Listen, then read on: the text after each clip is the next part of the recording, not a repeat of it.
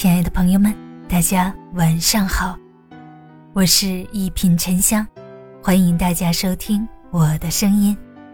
如果喜欢我的节目，请订阅好评吧。千万不要和太穷的人走得太近。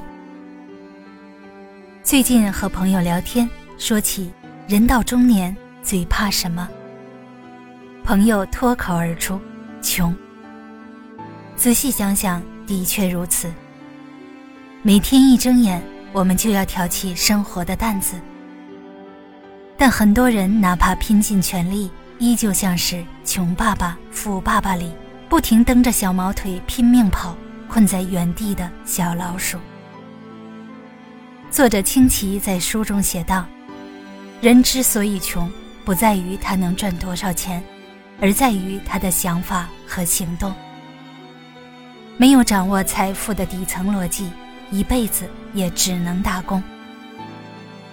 说到底，赚钱并非靠蛮力，不改变穷人思维，就算再努力也没有意义。比贫穷更可怕的是你的穷人思维，嘴穷，爱找借口，总是抱怨。很认同一句话：抱怨。表面上是简单倾诉，本质上却是一场自我麻痹。它只会让我们将失败归因于别人，从不反省自身，让自己在错误的泥潭越陷越深。自己不努力奋斗，却吐槽父母农村出身，没法提供富裕的经济条件。下班回家只会刷视频，家务活从不搭把手。却嫌弃家里太乱，孩子不听话；对待工作敷衍马虎，却抱怨同事太卷，害自己业绩总是垫底。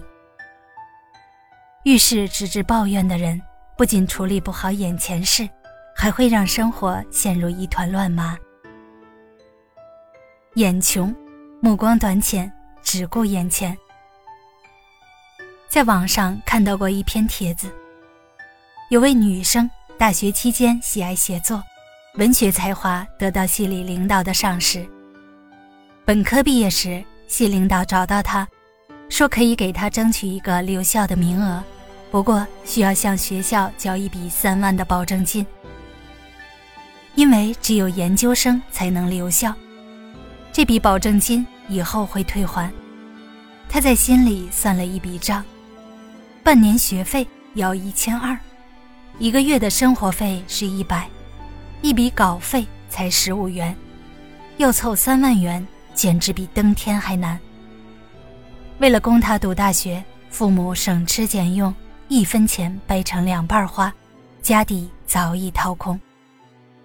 于是他瞒着父母给系领导回话，说不想留校，要尽快工作。他回到老家地级市报社当了一名记者。后来纸媒逐渐衰落，他被迫另谋出路。而那些留校的同学，要么继续深造，成为本校的青年才俊，要么跳槽到其他高校发展顺利。多年后，当三万块钱对他来说不再是难事时，才鼓起勇气和父母袒露此事。他父亲听完，眼眶湿润地说：“富人思来年，穷人。”顾眼前。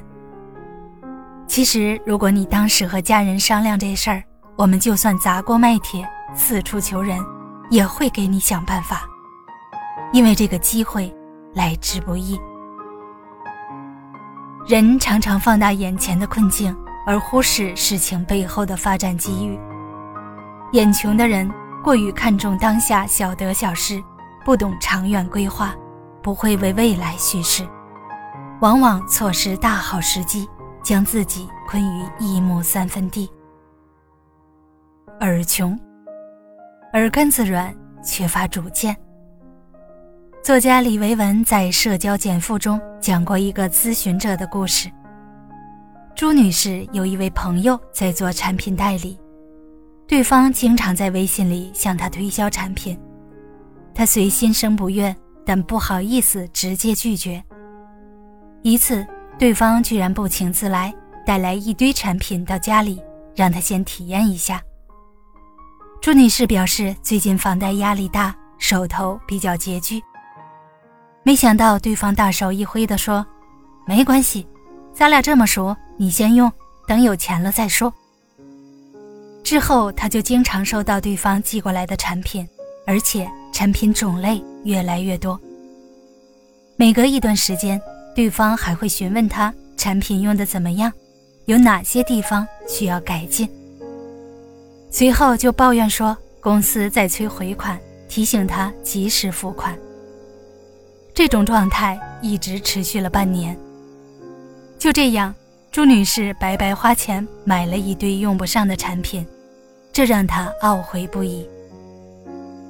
生活中总有一些人耳根子软，碍于情面，明明心里排斥，却不敢果断拒绝。要知道，缺乏主见，当断不断，换不来别人的尊重，反而给了他人得寸进尺的机会。很多时候，我们踮起脚尖帮人，盲目听信他人的意见，结果往往是自己买单。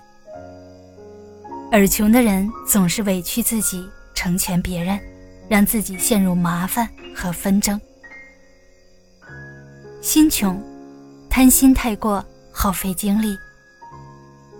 人生在世，最怕的是自我设限，在过去的泥潭里裹足不前。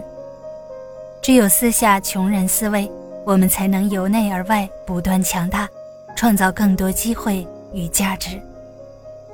管住嘴，遇事沉着，静心解决。睁大眼，挣脱当下，着眼未来。